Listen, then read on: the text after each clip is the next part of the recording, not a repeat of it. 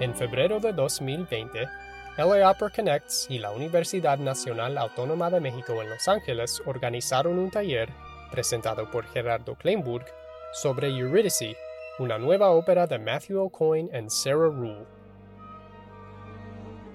Episodio 5 La orquesta es la verdadera protagonista de una ópera. Finalmente, Eurídice de Matthew O'Coin.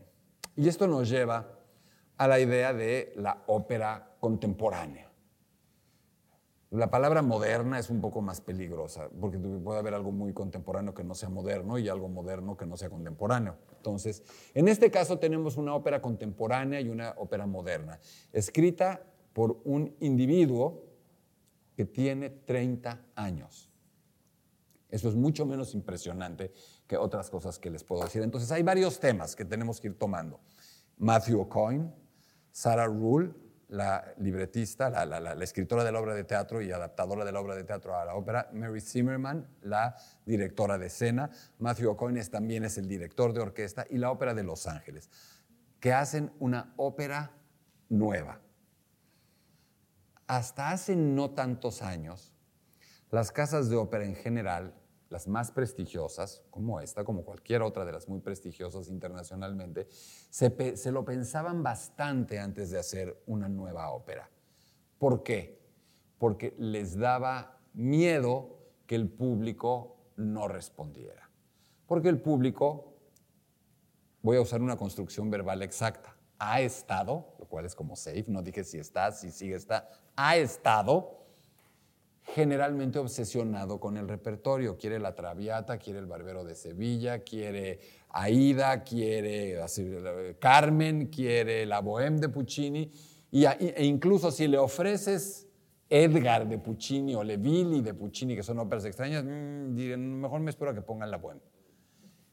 Lo cual es extraño, es como si solo te dedicaras a ver las mismas cinco películas toda tu vida raro, ¿no? Yo conocen a alguien que solo vea 10 películas. entonces no entiendo, de veras, no entiendo, me cuesta trabajo entender por qué la gente de pronto se siente temerosa ante el repertorio distinto, no se diga nuevo. Y eso le pasa también a las casas de ópera que dicen, uy, mejor vamos a jugar sobre seguro. El hecho de que la Ópera de Los Ángeles esté comisionando, lo cual implica un gasto económico, esté produciendo una ópera nueva de un chavo, porque un tipo de 30 años es casi un chavo, estadounidense, o sea, de su propio país, es un acto valiente, es un acto eh, coherente y ya no es un acto tan raro. Ya de hecho se ve extraño, pero ha tardado tiempo, el que una casa de ópera no haga óperas de su tiempo. Es raro. Ya en algún momento lo raro era lo contrario. Cuando yo hace 320 años fui director de la Ópera de Bellas Artes, yo era súper chavo. A mí me nombraron director de la Ópera de Bellas Artes cuando yo tenía 27 años. De los, estuve de los 27 a los 37 y me la pensaba dos veces antes de hacer una ópera fuera del repertorio, porque decía todos los viejitos se van a enojar conmigo. Y me la pensaba y yo debo de decir que una de las cosas que yo me reprocho a mí mismo y que critico fuertemente de mi administración en la ópera fue no haber hecho más ópera contemporánea y no haber hecho más ópera mexicana. La Ópera de Los Ángeles no está cometiendo ese error, pero no solo eso, no solo está haciendo una ópera nueva de un compositor estadounidense, sino que está participando en el proyecto de una manera un poco más interesante. Matthew O'Coin ha sido el eh, artista residente. La ópera tiene un programa de residencia artística eh, dirigida a un músico, es decir, adoptan a un músico residencia lo dice todo, ¿no? La residencia es donde vives, se supone que. Es decir, hace que un músico viva aquí. ¿Qué quiere decir, vivir aquí? No, no tiene un sleeping bag en un camerino. No, vivir en la casa de ópera quiere decir estar en ella una parte importante del tiempo y cuando uno vive, estoy jugando con, con el símil, en un lugar, pues puede ir a cualquier lugar. Si tú vives en esa casa, puedes ir a la cocina, al baño, al jardín, al garage, la recorres. Parece una tontería. Lo mismo es una casa de ópera. Es decir, es una persona a la que se le da esta residencia artística, se contrata y entonces puede estar en la casa de ópera. Habitualmente, y eso es lo que es una modalidad muy interesante y única hasta donde yo entiendo de la Ópera de Los Ángeles, es que al ofrecerle la residencia artística, no se la ofrecen solo como compositor, es decir, en otros lugares tienen un compositor en residencia artística o un director de orquesta o un director de escena que solo se dedica a eso. La Ópera de Los Ángeles, hasta donde entiendo, en su proyecto adopta a este artista para que pueda hacer varias cosas dentro de la casa de ópera. Para ello tiene que saber hacer varias cosas. Es decir, hay muchos directores de orquesta que no saben hacer nada más que eso, o muchos compositores que no saben hacer nada más que eso.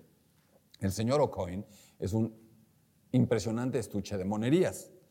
Estamos hablando de un joven que nace en Boston en 1990 y que así nada más, para que se den cuenta, tiene, termina eh, la carrera de literatura con los máximos honores en Harvard y la carrera de música, compositor, con los máximos honores en Juilliard. Yo no conozco muchos de esos. Estamos hablando de un tipo que, esto es real, está en recortes de periódico, a los 7, 8 años estaba escribiendo obras para orquesta entera. ¿Me oyeron? 7, 8 años. Eso es, hay una sola palabra para decir eso, eso es mozartiano es un pianista consumado y es un espléndido director de orquesta. Nada más es lo único que hace. Director de orquesta, pianista, compositor y escritor. Eh, estamos hablando de un tipo claramente superdotado. Eh, eso no hace forzosamente que el trabajo de un superdotado sea una maravilla. En este caso me parece que es una maravilla lo que vamos a escuchar. Pero es simplemente para ver de quién estamos hablando un tipo que a esa tempranísima edad está escribiendo música, involucrado completamente, un, prodigio, y que en sus propias palabras como adolescente se descarría un poco, cae en toda suerte de excesos, dicho por él, pero además abandona la música llamada clásica y ¿qué creen que es lo que hace? Se vuelve rockero, normal, ¿no? Eso, eso habla de que, de que, de que sano, de, que hay cierta salud en él. Si llegó a ciertos excesos, si dejó la música clásica y se concentró en el rock y luego ya regresó acá, es que el tipo ya, a lo mejor en más de un sentido, viajó y está de vuelta.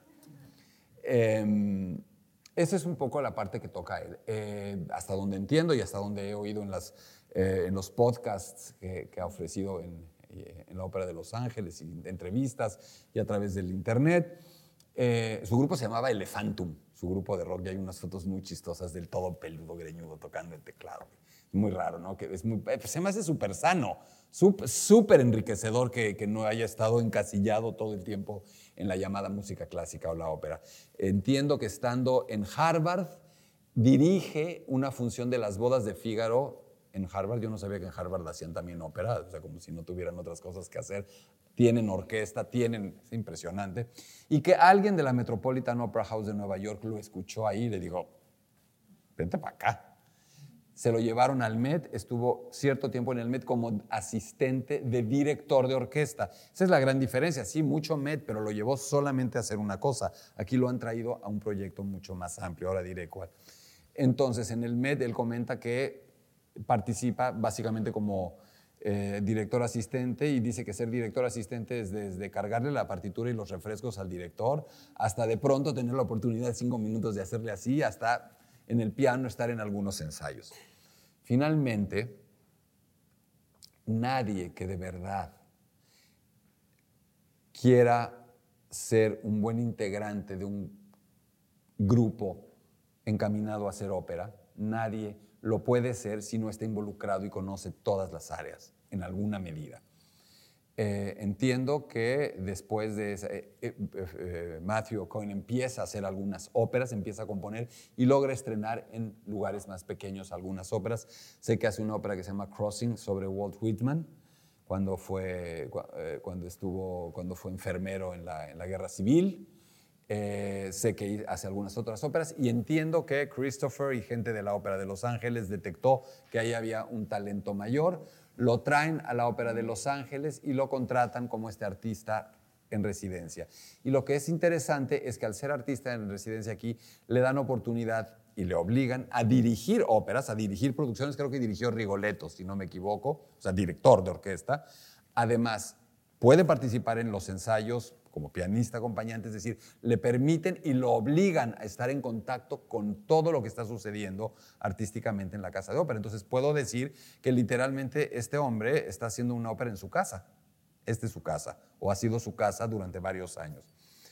Entiendo también que parte de esa residencia implica que haga una ópera, que dirija, que haga una ópera, que esté en los ensayos, es decir, un trabajo integral.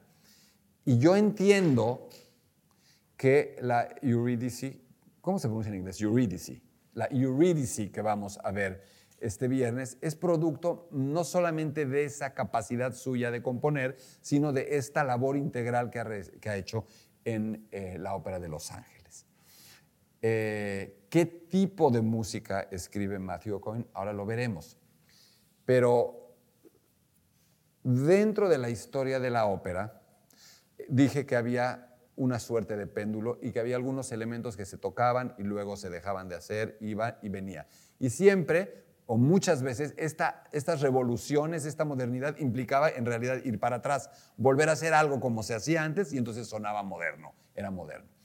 Pero además la ópera, cuando dejó de ser un fenómeno puramente dramático, teatral, y se vuelve cada vez más musical, entonces empieza a insertarse, obviamente, en las corrientes de la música. Es decir, si la gente empieza ya a considerar la ópera tan musical, cosa que no era cuando nace, obviamente se está sujeta a los estilos, a los periodos y a las modas musicales imperantes. Es decir, durante el periodo barroco se hace ópera en estilo barroco. Durante el periodo clásico, recordemos que el periodo clásico es un periodo muy pequeño. Nosotros todos, me incluyo, decimos música clásica, pero pues está mal dicho. Pero eh, llevo más décadas en las que quiero confesar tratando de buscarle un nombre a esa música y yo no se lo he encontrado y nunca me he topado con alguien que sepa cómo se llama. Classical music. Pues no, no es classical. ¿Qué, por qué classical music? El periodo clásico es solamente entre 1750 y 1810, cuando mucho, el periodo posterior al barroco antes de que empiece el romanticismo. Ese es el periodo clásico. Entonces, la música clásica, stricto senso, solo sería la música famosos de Mozart, de Haydn, de Telemann, del primer Beethoven, hasta ahí. Por comodidad le llamamos música clásica, otros le dicen música de concierto, pues también está mal. Maluma puede hacer música en un concierto, pues también sería música de concierto, no está bien dicha. Peor todavía los que dicen, no, es la música culta. ¿Cómo? O sea, Cultura es una forma de vida, cultura es todo lo que pasa en un país. El mole es cultura, la piñata es cultura, no solamente Octavio Paz y Sor Juana Inés de la Cruz. Entonces la música culta tampoco funciona. ¿Qué estilo musical tiene Matthew O'Cohen? Y hay una buena respuesta, sí me sé la respuesta, ninguno. No tiene un estilo musical. ¿Por qué? Porque en ese sentido la ópera ya hoy se liberó de eso, porque también la música se liberó de eso. ¿Qué tipo de música? Se, hoy se hace cualquier música. El crossover es algo que todo el mundo ve con naturalidad. Puedes tener música que tenga elementos de canto gregoriano, de New Age, de rock y de jazz junto y está bien. Es decir, vivimos en un momento en el que no hay esas clasificaciones, se acabaron. Porque después de la música clásica vino la música romántica. Beethoven, Berlioz, Liszt, Wagner, Verdi mismo. Después del periodo romántico viene el periodo postromántico. Después del periodo postromántico viene el cambio del siglo XIX al siglo XX. El mundo, Europa, conoce el infierno. Europa vive la Primera Guerra Mundial y en ese, que, es a su manera peor que la Segunda. Murió menos gente, pero es una, es una guerra horrenda, porque de pronto era de una, eh, disparidad terrible, donde una parte se enfrentaba en caballo y los otros llevaban tanques y gases mm, y armas químicas. Y estaban unos peleando contra otros. Era un momento un poco, o sea, no estaban jugando el mismo deporte cada uno. Era terrible lo que hicieron. ¿Por qué comento esto? Porque Europa alcanzó su grado más grande de oscuridad. Se cayó toda Europa y no se liga con la Segunda Guerra Mundial. Y en ese sentido se rompen todos los esquemas, se rompen todos los estilos y viene una nueva música después del post-romanticismo, que es la música del cambio de siglo, la música de principios del siglo XX, Stravinsky, la música disonante, la música áspera, aparentemente primitiva, salvaje. Y luego viene una nueva escuela que se llama, todo esto, estoy hablando de la función de mañana, porque el señor O'Coin hace lo que se le pega la gana. Es decir, es libre. No está preocupado por sonar impresionista o... Eh, perdón, me faltó hablar también del impresionismo. Existe el impresionismo musical, Ravel, Debussy, el dodecafonismo, serialismo, esta, serie, esta música completamente atonal, complejísima, que deja a la gente absolutamente azorada. Es decir, es lo mismo de pasar de un paisaje divino o de un caballito bien dibujado a 19 rayas todas chuecas y, unas, y 30 plastas de pintura, que la gente también decía al principio ¿Cómo? ¿Qué pasó ahora? Y después del dodecafonismo y del serialismo vienen otras corrientes, aparecen, aparece esto. Y cuando aparece esto, la computadora dice, no, pues ahora, ahora va con la computadora. Y aparece toda la informática vinculada con la música desde los años 50, eso no es tan nuevo. Y vienen otras corrientes donde de pronto dicen, ¿cuál es la diferencia entre el ruido y la música? Y alguien dice una buena respuesta. A ver, ¿cuál es la diferencia? Esa es una respuesta genial. ¿Cuál sería la diferencia entre ruido y música? ¿Saben cuál es?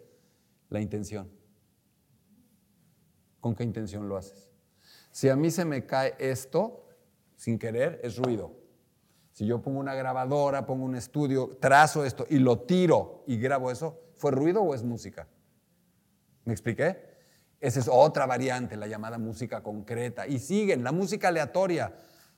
¿Por qué tenemos que escribirla? No, ya no hay que escribirla. No, nada de do, mi, sol, fa, re, do. No, no.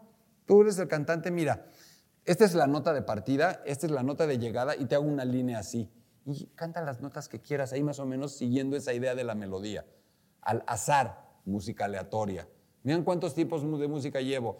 Y luego llega un señor, unos señores estadounidenses como Ted, Riley, Steve Reich y Philip Glass y dicen, no, esto es demasiado, vamos a hacerlo con los mínimos elementos posibles.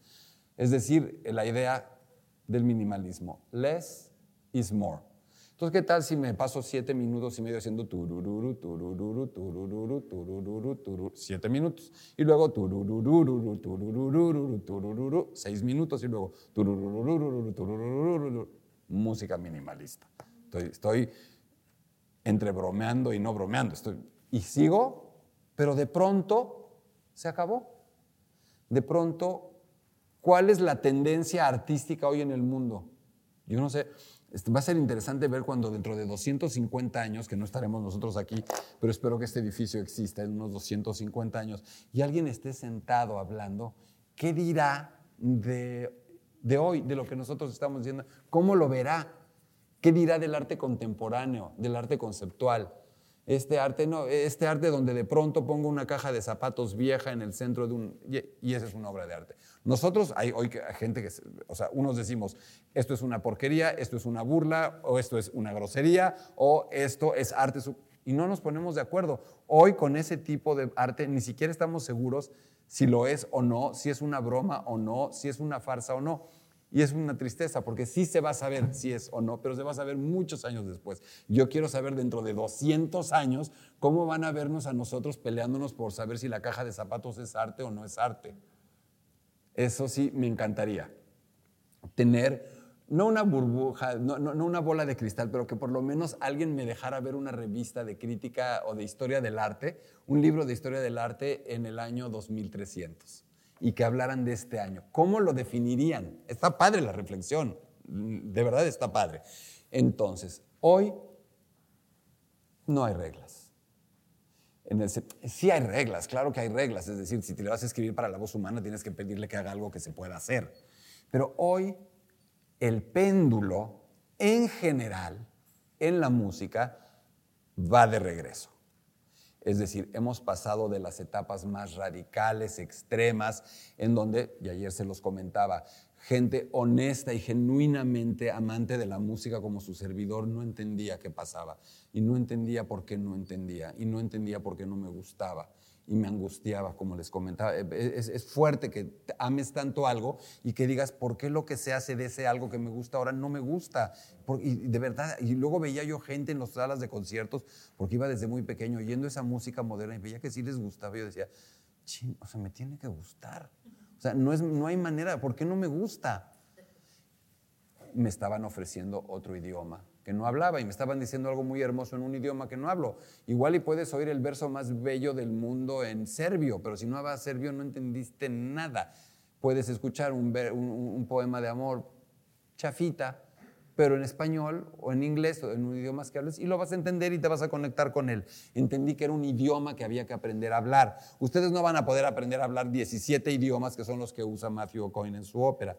Pero a diferencia de las etapas anteriores, lo que hacen los compositores hoy es algo que se había perdido. Hoy a los compositores les vuelve a importar el público. Yo sé que a mí me costaba tanto trabajo entrar a esa música y esa ópera porque al compositor yo no le importaba. No le importaba que yo me la pasara mal, no le importara que no le entendiera, no le importaba eso. Hacía su música y le valía que eso lo que yo opinara. Y hoy ya no sucede eso y a mí me parece que es algo positivo. A los compositores les importa que ustedes puedan gozar la función de mañana. A Matthew O'Coin le importa y la van a gozar.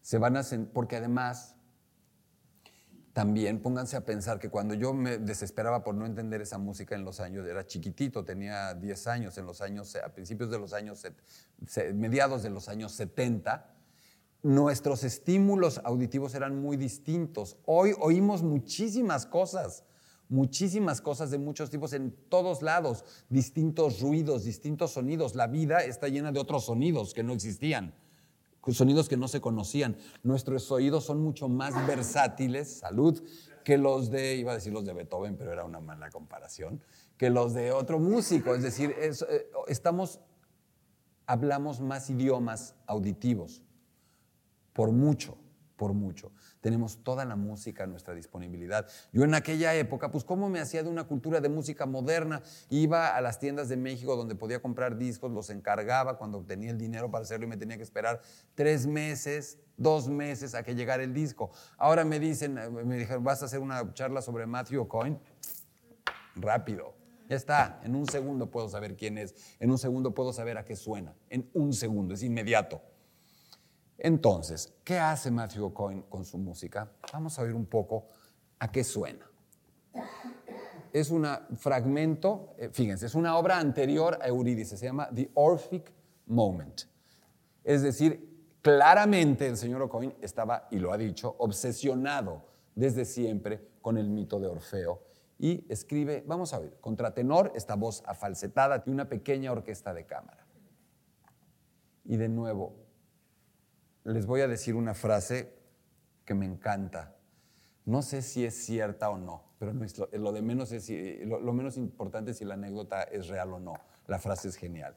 Dicen que cuando Picasso estaba en su etapa más radical, con estas pinturas tan radicales para la época, tenía un día su gran estudio y llegan unas señoras millonarias con sus sombreros, sus plumas, súper elegantes al estudio del gran Picasso, que era un salvaje y un barbaján corriente de octava y un genio brutal de los más grandes que ha dado eh, nuestra especie en, la pintura, a mi modo de ver.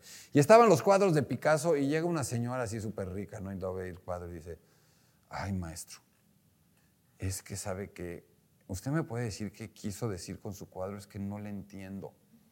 Y Pica, imagínense a Picasso, ¿no? Le dijo, a ver señora, y había un florero y tomó una flor, tomó una rosa y le dijo, ¿le gusta? La señora dijo, sí. ¿Le entiende? ¿Ustedes entienden una rosa? ¿Les gusta? Es necesario entender. Esto de, es que es que no la entiendo y a mí que no, no es un examen. O sea, no tienes que saber despejar una integral. No, no, no. No es cálculo. Simplemente, ¿te gustó? Está bien, no te gustó, está bien, no pasa nada. Entonces, con ese criterio de te gusta o no te gusta, y tratando de abrir completamente su mente. Vamos a ver un fragmento, un poquito un fragmento bastante radical, un poco más complejo que muchos de los momentos que vamos a oír mañana. Estoy hablando como si yo hubiera oído la ópera de mañana, pero vi la partitura, la revisé con cuidado y creo que tengo una idea de lo que voy a oír bastante clara.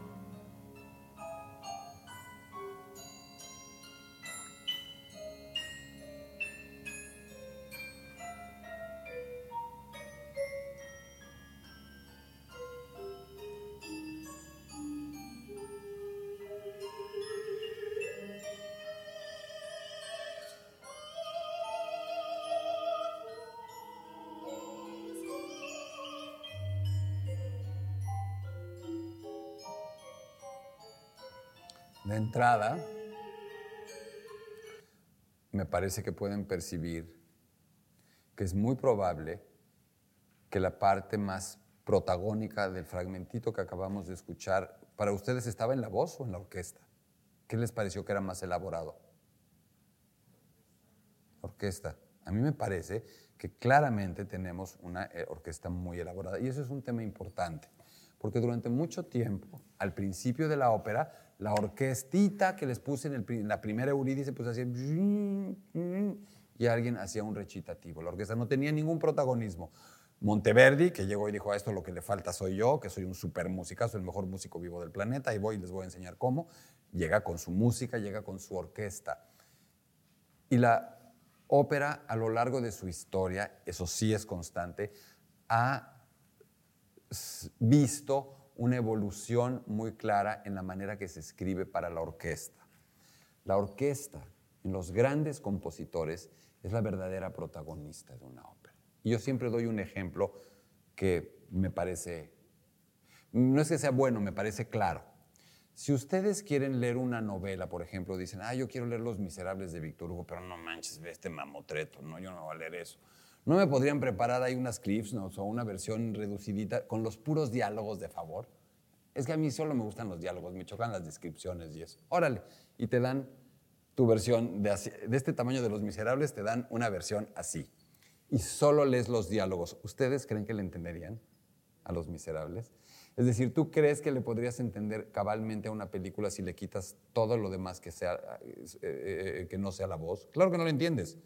Es decir, necesitas no solamente saber qué se dice, sino cómo, cuándo, dónde, por qué se dice. Y eso es lo que hace la orquesta en las óperas desde cierto momento hasta nuestra fecha y en la que vamos a oír mañana muy claramente. Un ejemplo, si tú estás leyendo un texto y dice, fulanito entra una chava y le dice, qué hermosa te ves hoy, ¿Ustedes creen que de verdad entendieron? Yo no entendí. Fíjense. Podría decir, qué hermosa te ves hoy, coma, exclamó él sin siquiera verla. Ya sé cómo se lo dijo. Qué hermosa te ves hoy, exclamó él con lágrimas en los ojos. Ya sé cómo se lo dijo. Qué hermosa te ves hoy, exclamó él con un rictus de, de ira. Ya sé cómo se lo dijo. ¿Quién hace eso en una ópera? El cantante puede decir, te amo. Muy bien. ¿Cómo? ¿Sí? Ah, o sea, yo le, puedo decir, qué linda te ves hoy, pero claramente no le estás queriendo decir qué linda te ves hoy o qué linda te ves hoy y te estás burlando, porque sabes que no se ve linda. Eso hace la orquesta en la ópera. La orquesta dice cómo. De pronto la orquesta nos puede decir nos puede generar una sensación de tranquilidad, una, una, sensación de angustia, una sensación de miedo, una sensación de you name it. Ese es el papel de la orquesta. La orquesta, en mi opinión, siempre termina siendo si no el personaje más importante, uno de los personajes más importantes de una ópera. Y en el caso de la ópera que vamos a ver mañana, la orquesta es protagonista. Episodio 6 estará disponible pronto. Si te ha gustado escuchar detrás del telón, no te pierdas un episodio. Suscríbete y deja un comentario en Apple Podcasts, Spotify o cualquier plataforma que uses.